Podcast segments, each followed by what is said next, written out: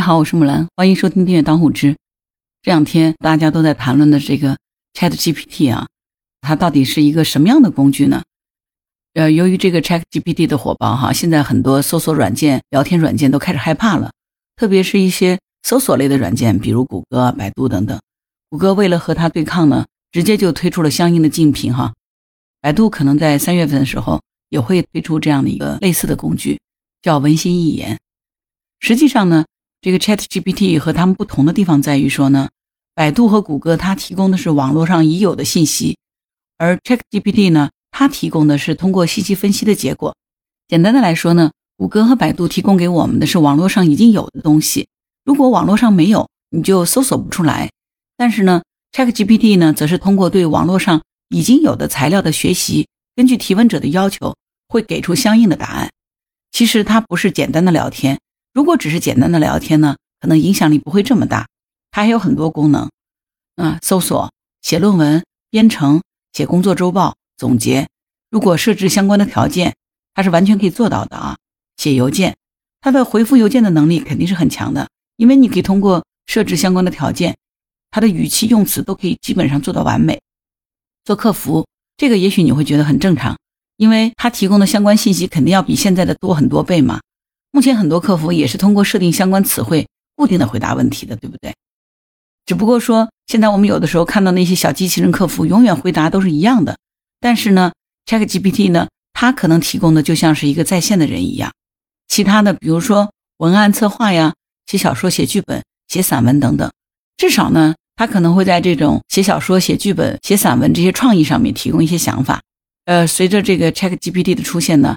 它会威胁到哪些职业？那我们人类是不是会被取代呢？应该这样讲呢，它的出现肯定会带来职业上的变更啊。至于说它会对哪些职业造成威胁呢？这个呢，目前来说，我觉得完整的答案可能是没有的，因为它现在刚刚上线两个月，而且它现在的这个数据基础呢，就截止到二零二一年。但是随着它的发展呢，这个职能程度肯定是越来越高的，它给社会的便利呢也会越来越多，当然也就会威胁到更多的职业。我觉得它可能会威胁以下几类职业，一个是技术工作，这些主要是指编码员、计算机程序员、软件工程师、数据分析师等等。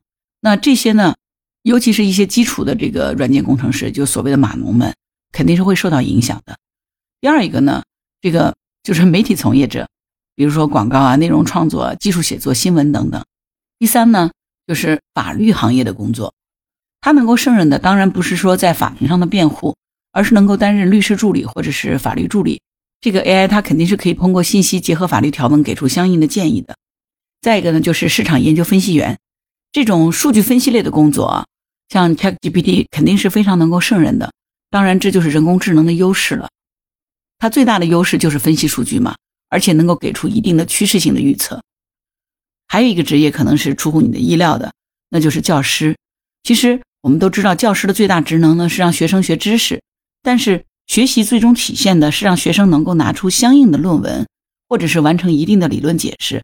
但是 ChatGPT 的出现呢，让现行知识的学习呢就遇到挑战了，因为其实它已经完全可以轻松教学了，而且呢，目前咱们教学的这个过程呢，其实还是存在着很大的问题的。比如说，怎么样才能做到因材施教呢？所以这种趋势其实还是蛮可怕的。应该说，它的出现对教师这个职业，以及说对整个教育行业。我觉得应该都是一种颠覆性的情况，绝对是一个巨大的改变。再一个呢是金融工作，这里我觉得主要是那些金融分析师、个人理财顾问等等，因为他们的这些工作呢和市场研究分析员是有相同之处的，就是要通过对市场数据的分析来预测将来的发展趋势，从而给客户提供相应的理财建议。这个呢恰恰是 ChatGPT 的这个强项。还有一个呢就是金融股票之类的交易员。因为他们从事的工作是简单重复的，其实就是像机器人一样。那与其说让这些人像机器人一样的工作，真的不如用机器人直接替代这些交易员了。所以我觉得华尔街的那些股票交易员哈，从事简单重复的工作，可能很快就会被替代了。那还有一类人呢，平面设计师，这个可能是有点出乎想象。不仅是平面设计师，包括那个插画师。虽然说艺术哈是人类独有的能力。但是涉及到这个纯粹的平面的设计和绘画呢，严格意义上来说，现在 ChatGPT 的，它基本上是可以达到的，因为它能够在几秒钟之内就生成图像。图形设计行业啊，曾经出过一款 VLE，这是一种能够在几秒钟之内就生成图像的人工智能工具，这是图形设计行业的潜在的颠覆者。那么，提高了数百万人对创造和处理图像的能力，是会对这个经济产生深远影响。但是呢，对于一些直接受到工作影响、难以适应的人来说呢，人工智能的这些最新进展肯定会迎来一段困难和经济上的痛苦。现在呢，至少在文字的这个设计上面来说，ChatGPT 它是完全已经也达到这种能力了。平面设计师、插画设计师啊，他们可能是因为这个而受到比较大的影响。再一类人呢，会计师。就虽然一直以来哈，我们都觉得会计师是一个非常稳定的职业，但是呢，随着 AI 的到来，会计师这个职业肯定相应的也会受到威胁，至少是一些基础的会计辅助工作是会受到威胁的。